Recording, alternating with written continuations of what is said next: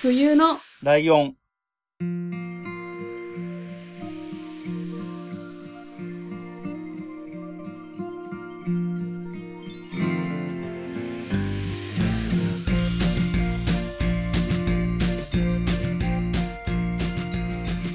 この番組は山梨県出身以外共通点のない二人がそれぞれ好きなことを話す番組です。冬のライオン第81回椿ライドウです。真冬です。よろしくお願いします。えー、というところで今月も早いもんですね。今年も始まったばっかりかと思いきや もう1月終わりという感じですか最後の。週で。はいねえ。えーと、なんか感覚的には真冬さんのターンがすごい久しぶりな感じがするけど。うん。そんな感じがします、私緊張してる。ちょっとね、あの1月のはい、いつも今まで去年とかは月の前半に自分たちのターンやってたからね。はい。真冬さんのターン、今月一番最後が真冬さんのターンになってるか あ、手汗が。ら。じゃあ、早速参りましょうか。はい。はい、お願いします。はい。えっとですね。あの、何回も、うんこの、ね、ポッドキャストで言ってるように、うん。えっと、実家の手伝いで団子を焼いてることが結構あるんですけど、はいはいはい。その時に、うん。えっと、スピーカーで何でもいいから音楽かけてみたいな感じで言われてるんですよ。うんうんで、まあ、Amazon Music でその時は、うん。うん。ほんとランダムみたいな、なんか、なんて言うんですか？ヒットチャートみたいあな。あ、はい。そういうのをかけてたんですよ。うんうんで、本当はなんかちゃんと聞くわけじゃなくて、うん。うんうん。なんとなく聞いてるじゃないですか。そうだね。そしたら、なんか明らかにうん。椎名林檎っぽいなっていう曲が流れてきて、はい。だけど歌声がうん。絶対違う人だなと思って、これなんだろろうって思って調べたんですよ。そしたら、えっ、と、なんだっけなえっ、と、アーティストの名が、うん。ドーナツホールドーナツホール。アーティスト名だったんですけど、ご存知ないですか？ないと思で、うん私は知らなくて、う。うん。これ何って思ったら、この一曲しかないんですよ。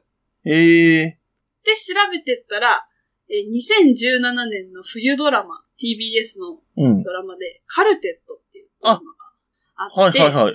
うん。それのための限定なんですか、ユニットみたいな。あ、じゃああの4人のやつか。そうなんです。あ、知ってる知ってる。で、うん私は2020年10月に、それをきっかけでアマプラで見始めたっあ、ドラマを？ていうことで、今回のテーマはカルテットです。あ なるほど。テーマがカルテットなんだ。なるほど。はい。見たことあります？てか見てました、あの、がっつりです、結構。おー 初のパターンです。はいいですね。えっと、そうですね。これ、うん。まあ、ご存知ってことなんで、うんうん。あれですけど、えっと、全クールの同枠ドラマが逃げ恥だったんですよ。はいはいはいはいはい。なんで、すごいこう、なんて言うんですか、期待度が上がってるん。っていう中でのドラマだったっていう背景があります。うん。でジャンルはラブストーリー、サスペンス、コメディってうんいう、うん。交わるのかっていう三つ。そうだね。なんか、主要な路線全部混ぜてる感じだからね。そうで、えっ、と、カルテットっていう言葉の意味自体がまず、うん。えっ、と、40層。4人での演奏っていううん意味の言葉です。はい。で、最初、あのーこのドラマ見ようかなって思った時に、脚本が坂本雄二さんうん。で、私、ちょっと好きじゃなかったんですよ。そうなんだ。なるほあのーあのねってドラマわかります？ど。あ、そっちはわかんないえっ、と、広瀬すずが出てたやつな。うん。なんですけど、うんそれ1話見た時になんか、うん。セリフが、うん。こう、文学的で、ああ。すごい綺麗すぎて、うん。なんかちょっと合わないなって思ってたんですよ。なるほどち。ょっとやめちゃって、そうんうんれで。うんで、まあ見始めたんですけど、うん。最初はやっぱりあの、や、一つ一つセリフがこう、小説みたいな感じで、うん。うんうんうん。ああ、こういう感じねって思ってうんたんですけど、うん1話がすっごい面白くって、うんうんこれ誰かと話しながら見たいドラマだなって思って、うん。うん。彼氏に見せたんですよ。最初は、えー、まあ見るか、みたいなああ感じだったんですけど、もうどんどん次はいつ見る？今日見よ？うみたいな感じになってきて、向こうが結構のめり込んでくれた感じで。で、あの、彼氏は、なんと、これに影響されてバイオリンを購入しました。マジで？そんなこと可能なんだ。まだ届いてないんですけど、うん。そういう、もうなんか安物なんですけど、うん買ってました。だってで、、バイオリンって高いの半端じゃないからね。だから高く、全然高いやつじゃないんですけど、うん安くてもそれなりにしそうだけど、まあまあ。なんか、まだ届いてなくてうん、すごい楽しみにしております、うんうん彼はうん。で、まあ中身の話なんですけど、はいはいは登場人物4人、主要な人物いまして、うん松たか子さん、三島ひかりさん、高橋一生さん、松田龍平さんうん。なんですけど、まあとにかく私は高橋一生が大好きで、ああ、そうなんだ。そ、そ意外と知らなかった。いや、なんかこう、追っかけてるとか、そういう感じの好きっていうか、うん。ああ、かっこいいっていうあ感じ。あ、うん、見、見れば、おってなるっていうね。うん。なので、若干その横島な目線もありつつ見始めて、はじゃあ、1話のあらすじを、ちょっと公式さんから読みますね。あ、はい。ある日偶然出会った男女4人、夢が叶わないまま人生のピークにたどり着くことなく、緩やかな下り坂の前で立ち止まっている者たちだ。そんな4人がカルテットを組み、軽井沢で共同生活を送ることになる。しかしその偶然には大きな秘密が隠されていた。てんてんてん。うん。っていうのが最初のあらすじなんです。うんうんえっと、4人が東京都内のカラオケボックスでたまたま出会うんですよ。うん。うんうんうん。で、廊下でパーってたまたま会って、うん。これは運命じゃないか、カルテットを組もうっていうことで、うん。全然知らない人たちが軽井沢で共同生活を送るようになるんですけど、うんうんうんこれが本当に偶然なのかっていう空気が最初からずっとあって、ドキドキする。うん。これがサスペンス要素だとは思ううんんですけど、うんえ、どうですか？カルテット。急に一旦入ったね。えっと、ちょっともうだいぶうろ覚えなんだけど、3年ぐらい、4年近く前なので、そうですよね。あの、松たか子さんの素性とかが最初かなり謎めいてた。そうそうそうそう。この人、な、どうやって生きてきてるの？ここまでっていう感そう、じが。いい人なの、悪い人なの？あってい、う。そうそうそうそうのありますよね。雰囲気的に、何？表面的にはいい人だからこそ裏がありそうみたいな感じがうんあったイメージありますね。うんうんで、1話が、その、まあ、公式にもこれは書いてあるんですけど、うん。うんうん。その軽井沢で演奏できそうなカフェみたいなところがあるんですけど、あはいはいはいはいレストランみたいな。うんうんそこで、えっ、と、余命9ヶ月のピアニストっていううん。うん。おじさんがうん。毎週もう何年もやってるんですよ。ああ、はいはいはいはい。だから9ヶ月ってのは嘘なんだけど、そうしないと客が呼べないから、あ、はいはいはいはい。あったね、っていうこの音楽をやっていく、やって生きていくっていうことの難しさうんうんうんうん。がすごいあって、で、私も彼氏もずっと音楽をやってて、あうん弾きた人なんで、うんうん。すごいこう、なんか、た、勝手に他人事じゃないっていうか、ああ、なるほどね。こう、周りにも音大出たけど、うん。別にプロにはなってない人とかも結構いるし、うんうんなんかこう、わかる、その感じ、みたいうん。なああ、はいはいはいはい。のもあって、うん。で、まあ、だんだん4人の背景というか素性が分かっていくのがうんうん気持ちいいっていうか、うん。うん。だからあの時あんなこと言ったのね、みたいな。うん。っていうのがあるのでこれあれだっけ？第1話が、あれだっけ、あの、唐揚げにレモンをかけるかどうか問題が、すごい紛糾するやつだ。そうなんですよ。その、あの、ご飯食べるシーンがうんうんうん。結構ちょいちょいあるんですよね。うんうんうん4人で集まって。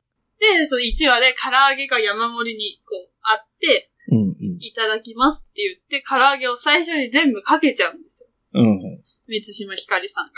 うん。そしたら高橋一生が、え、なんでかけたの？聞いてないのになんでかけた？勝手にみたいな感じで。いや、あるからかけたんですよ、みたいな感じで、結構揉めるんですよ、そうねそれを。うん。なんか、その食卓のシーンが結構舞台っぽいなって思って、あ、あ、うんうん。そうね。演劇的な感じするよね。こう、ワンカットでずっと言ってる感じ。うんうん。あそこ面白いんです。そこが多分コメディ要素っていうか、うんうんうんだと思うん。曲が、あの、すごいチョイスが良くって、うん。うん。こう、考察しがいがあるんですよ。うんうん。あのちょっとネタバレかもしれないんですけど、うんサスペンス要素として、うん。松たか子は実は夫を殺しているんではないかっていううん。疑惑がかかってくるんですけど、うん。で、その後、その過去どうなってたかっていうのが分かった時に、うん。夫が出ていくシーンがあるんですけど、うん。そこでステレオでかかってる曲が、うん。カバレリア・ルスティカーナの観測曲っていう曲なんですけど、うん。それは、妻が夫を殺すっていうあ、ストーリーのオペラなんですよ。へえ。そういうのが結構あるんですよ。あじゃあ、そうなんだ。クラシックとか分かってるともっと深い、その多分、考察的なことが私なんかより。も全然みんうんなうん知ってる人は、うわここでこれかって多分思ってると思なるほど、うんですけど。なるほど。へえ。もう、で、なんか、その恋愛要素もすごい良くって、うん。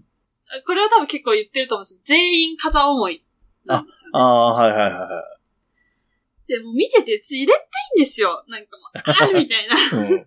で、なんかまあ、ある人は、おなんかお、いろんな女をふらふらしたりとか、うん。自分の好きな人に、こっちの人のことが好きなんですってなんか言い出したりとか、ああ。なんでそんなことすんの？みたいな。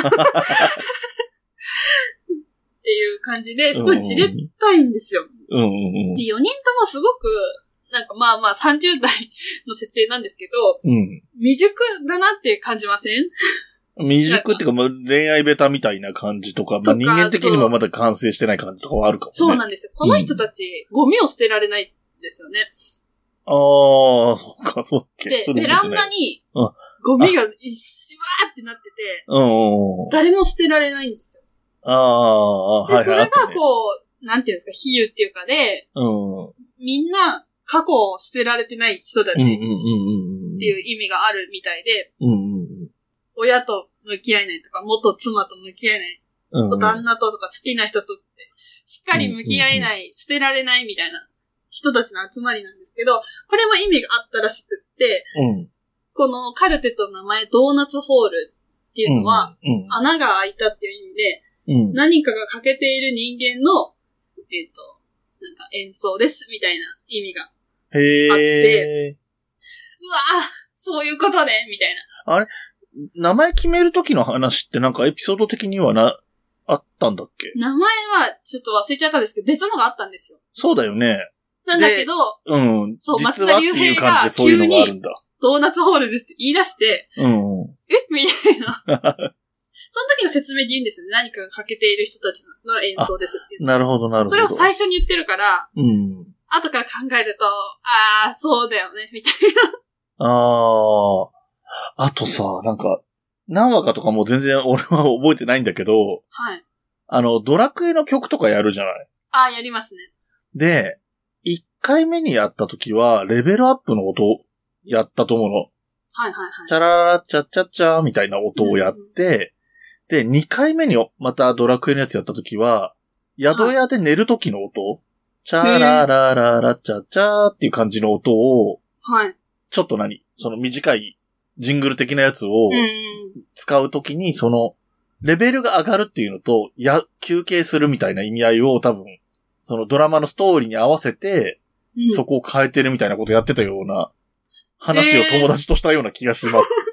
なんかそういうことすごいやってくる、きますよね。この人たち。だからこう、曲やっぱ知ってると、ああ、そうそうそう。だからこれはだからクラシックじゃなくてドラクエのこと知らない,、うんないとわからないやつだから難。しい。だからこう、やっぱ人に話したくなりますあそここうだったよね、みたいな。ああ、そうね。わかるわかる。で、えっ、と、これ、あの、あの、さっき言った椎名林檎があ、作詞。作曲をしてて、うんえっ、と、大人の掟っていう曲名で、ドーナツホール4人が歌ってるんですけど、うん。歌詞がドラマとすごい連動してる。さっき言った全員片思いっていうのは。ドラマの中なんですけど、じゅあの、歌詞で、うん。好きは滅びの呪文っていうおのがあるんですでこれを言っちゃうと、関係が崩れちゃうみたいな。はいはいはいはい。だからグレーのままみたいな感じであ歌詞うんうんで、うん これすっごい曲もドラマ見てからだと全然違うんですけど、うん。これネットの情報なんで本当かわかんないですけど、うん。あの、椎名林檎さんは、うん。あの、台本を先に渡されてたんですって、曲作るって。うん。だけど見なかったんですって。ほう。キーワードだけ聞いて、大人の恋愛ドラマっていうのとサスペンス的要素があるっていうのだけを聞いてうん作ったらしくて、天才かよって思いました。そうね。へえ、そうなんだ。これ、あとさ、はい。えっ、と、覚えてるところで言うと、吉岡里帆が、まだそんなにブレイクする前の吉岡里帆が出てきて、吉岡里帆、本当に、もう、あの、目が笑ってないってみんなに突っ込まれるっていう。そうそうそうそう。なんか可愛い若い女の子的な役なんですけど、うんうんうん。絶対この人裏あるよねっていうのがそう終始漂ってて。そうなんでね、結象徴的にだからその何、30歳ぐらい、男性も女性もメインの人たちが30代のなのに対して、はい。若い女の子って象徴的に出てるうん配役だとは思うんだけどもさ、出た時から、あの、何、可愛くていい感じに見せて、実は腹黒そうみたいな雰囲気を最初から出して出すんだよ。そうそううまいですよね、演技。なんかあれよか吉岡里帆の演技力はマジで、あそこで痛感するっていう感じでした。ああ。あともうそれ人、こんな感じなんだ。吉岡里帆に関して言うと、本当に最後の方だから最終回だっけな。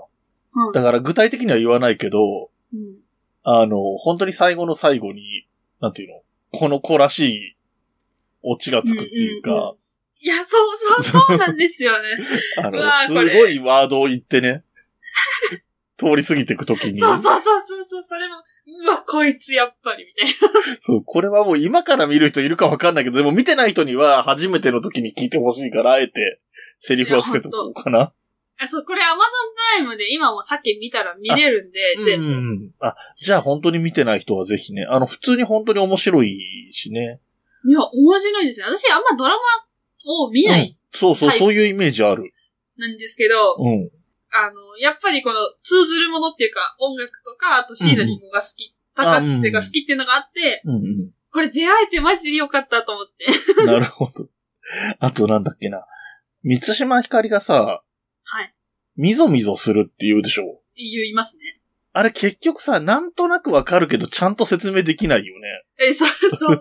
何なんですかね、あれ。あれ多分だから多分、聞いた人が、あな何度も言うからだんだん分かってきたって思ってるけど、うん。例えばここで僕と真冬さんが、はい。こういう意味だよねっていう答え合わせすると結構ずれたりしそうな、うんうん。なんかわざとそういうことをやったんだろうなとは思うけど。そうそう。三島ひかりもなんか謎めいているというか、うん。感じじゃないですか。うん。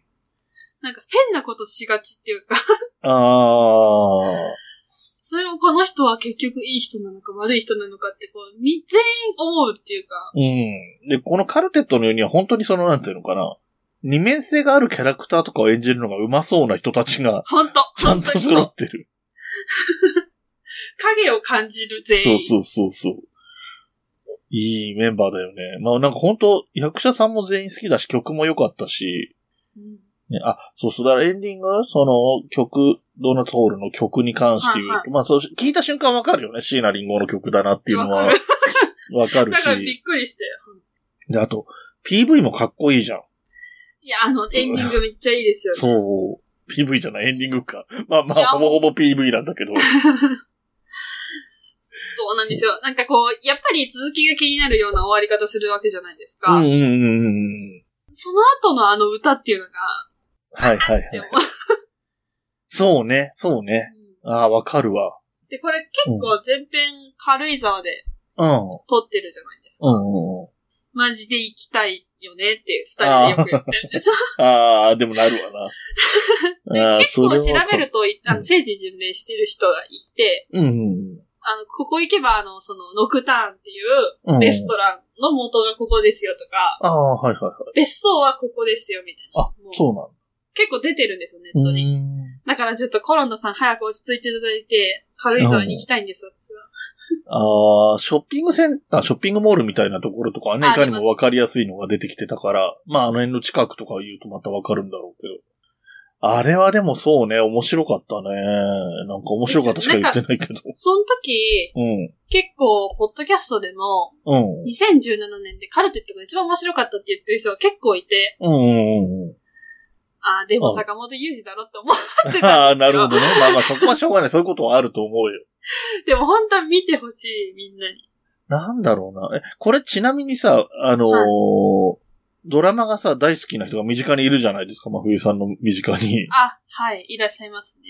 あの方は、なんかき、これ見て、今回真冬さんが面白かったってなった時に話したりした、え、しました。一話も見た時点で、ちょっとカルテット面白いじゃんって言ったら、そんなのママとっくから知ってるよみたいな そりゃそうだよね。多分リアルタイムで見てただろうからね。言われて、あ、そうですよねって。で、しかも感想言いたいじゃないですか。こっちは今一人で一話を見て。話してももう覚えてないとか言われて。まあそうだよね、みたいな。そう、まさにそう。まあまあ、おまあ、大体僕と同じ状況になってるんだろうけ。ど。あれでも面白かったよな。なんか当時、だら、2017年でしょ？はい。だから、冬のライブは2018年からだもんね。うん。そうだ、その1年ぐらい、1年半ぐらい前だから、1月から3月。そうそう、冬のクールだもんね。だから、この頃、まあ、ポッドキャストは聞いてたけど、配信とかしてなかったから、はい。僕、話し相手って、その、よく言う、行きつけのカフェ、あの、まふみさんも行ったことある行きつけのカフェで、カウンター席で常連のお客さんとかと話してたりすることが多かったんだけど、そういう、うん何か話したいことを話すのはそういう場所だったんだけど、はいはそこにやっぱりドラマすごい好きな人がいて、で、カルテとやっぱり案の定ハマって、はい。で、そのドラマ好きな人、僕より少し年下の男の人なんだけど、はい。ま、まさにこの辺の役者さん全部好きなのよ。松たか子、三島ひかり、高橋一生、松田龍平とか好きで。で、やっぱり深読みもするし、ネットとかにも明るい人だから、そういう考察みたいなのとかも抑えてたりするから、めちゃめちゃ熱弁振るわれて、いいなで、なんかね、でもやっぱりこの、なんていうの？その、唐揚げにレモンを黙ってかけちゃっていいかどうかっていうのも、なんかこう、意味があってみたいな話とかを、され。た。そうなんですよ。そう、いろいろあって、ちょっと私が結構、うんって思ったことがあって、うんあの、高橋一生のうん元の奥さん、うん。前の奥さんが、うん。あえっ、と、いるんですけど、高橋一生は、そのカルテットの仲間内で、うん足がちょっと臭い美人が好きみたいな 話をしてるんですよ。うんなんだけど、奥さんは気にしてて、それを。ああ、なるほど。うん冬。でめっちゃ雪降ってんのにサンダルを履いてるんですよ。ああ、なるほど。蒸れないように。うんそこの、なんて言うんですか、このモヤモヤ感。はいはいはいはいはい。そこがいい。いんじゃんっていう。うんうんうんうん。それをこう分かり合えないから別れちゃったのね、みたいな、そういう細かい設定がいいですよね。ああ、なんか見たいな、これ。これ、なんかすごい絶妙な話っていうかなんかさ、僕今別でやってるポッドキャストで、うん月間〇〇レポートってあるじゃないですか。はいはい。あれって、二人が見たことないものを見てきて感想を言い合うはいはい。なわけようん。そうすると、二人とも、こう、情報が新しい状態で話してるから合わせられやすいんだけど、はいはい。今回のこれって俺知ってるのにもうだいぶ忘れてるから、なんかね、同じテンションでいけないのがちょっともどかしいんだよね。なんか、これ一回収録を止めて、俺み、俺が一回アマプラで見てからもう一回話したいみたいなぐらいの。でも私も10月だから、そんあなにすごい、そうかまあまあ空いてんのか。そうですね。鮮明に覚えてるわけじゃないんですけど、うんうんあとすごい好きなシーンがあって、あの、1話で、うん。うん。三島ひかりが一人でチェロを弾いてる時に、あ、うんうん。誰も足を止めないんですよ。うんうんうんうん。だあ、まあ、普通に、ただ弾いてる人いるな、みたいな感じなんですけど、4人で、うんあの、外でライブ路上ライブみたいなのをやった時に、同じ曲をやるんですけど、こうみんながこう立ち止まって。手拍子して、まあそんなこと実際ないと思うんですけど、っていうのがすごい良くて、ああ、出会えてよかったね、この人たちに、みたいな。ああ、なるほどね。でやってることは同じなのに、うんうんうん。4人だから、こんなにいいんだ、みたいはいはいはい。ところもああ、うん。な。泣ける。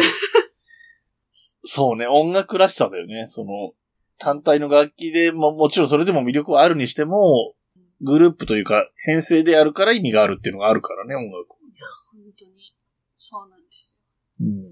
いやー、もっといっぱいもどかしいことがあるんで、見てほしい。本 結構、そうね。ああ、でもなんかちょっとわかるな。なんか、その、大筋の話とかでこうね、ちょっとネタバレ的に、そのサスペンス要素としてネタバレ的になっちゃうから言えないこととかもあるけど、あの、ね、そういうワンシーンワンシーンでいいシーンとか、そういう面白いキーワードとかはい。出てくるから意外と話せるね。これだけで結構抑えて話してると思うけど、いや、本当にでもそれでもまあまああ。こう話がね、盛り上がるというか展開するよう。んあと、軽井沢でやったの良かったなって思うのは、で、はい特に1位3月クールだったじゃん。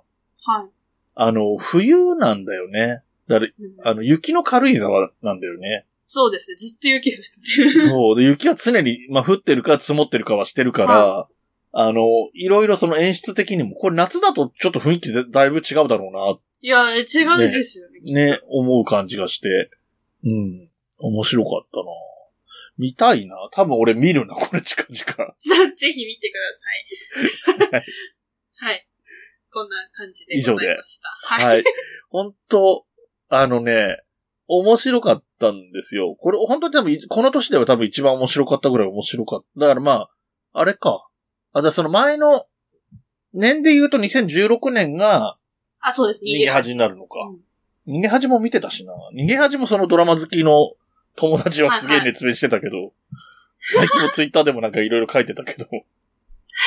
いや、私見てないんですよね。2話であそうなんだ。やめちゃったっていうか、うん。なんかもう見てられない恥ずかしくてみたいな。ああ、っていうそういう感じ。じなのね。ああ、でも、でもなんか3話は山梨で撮影してるんですよ、あ、そうそうそうそう。そう、なんかすげえ話題になってて、会社で、あそこに星野源いたぞみたいな。あれどこ？フルーツ公園とか？勝沼とかだと思います。あ、そうそう、勝沼だ。うん。そう、なんか、すごい、大学でも、すごい、あ、そう星野源いたから帰るわ、とか言って、なんか、帰った友達いましたもん、見に。そっか。そう、そうだね。確かにこのぐらいの頃は、うん、この年一番だったかもしれないな、やっぱり俺の中でもカルテットは。うん。いや、そうですよね。本当に。ええー、本当見たくなった。でもな面白かったのに、もうすっかり忘れてた。その、何？逃げ恥はさ、今年お正月にさ、あの、特番みたいなのやって、またなんかこう、議論をね、ネットが盛り上がるようなことをいろいろやったみたいだから、俺見てないけど。あドラマ見てたね。元のシリーズは見てたんだけど、今回のスペシャルは見てなくて。うん。そう。で、そう、カルテットはそういうきっかけがないから、思い出さなかったんだけど、あ、見た、見てみたいな、言われてみると。うん。ぜひ。私ももう一回見たい。あーなんかもう一回見てから、なんだろうな、なんなんか特別編みたいな感じで、見た上で、ネタバレ、完全ネタバレで話すみたいな音源取ってもいいね。いいですね、それ。えー、ちょっと、あの、我々のテンションも上がってるし、リスナーの皆さんにもぜひ見てもらいたいなというところで、えー、テレビドラマカルテットについてでした。はい。それでは、はいえー、そういうね、カルテット見てましたっていう感じの反応も多分来ると思うんで、いや、本当なんかもっとここあるだろうっていう多分指摘もあると思う。ああ、そう、そう、そういうツッコミっぽいやつもいっぱいいただきたいと思うので、お便りの宛先を、まふぎさんからお願いします。はい。えっ、と、メールアドレスは、huyunolion.gmail.com です。ツイッターのアカウントは、fuyunolion アンダーバー。ハッシュタグはすべてひらがなで、でお願いします。ホームページのお便りフォームからもお便り待ってます。この番組の楽曲提供はカメレオンスタジオ。エンディング曲はハルさんで、ハッピーターン。それではまた次回、ごきげんよう。バイバーイ。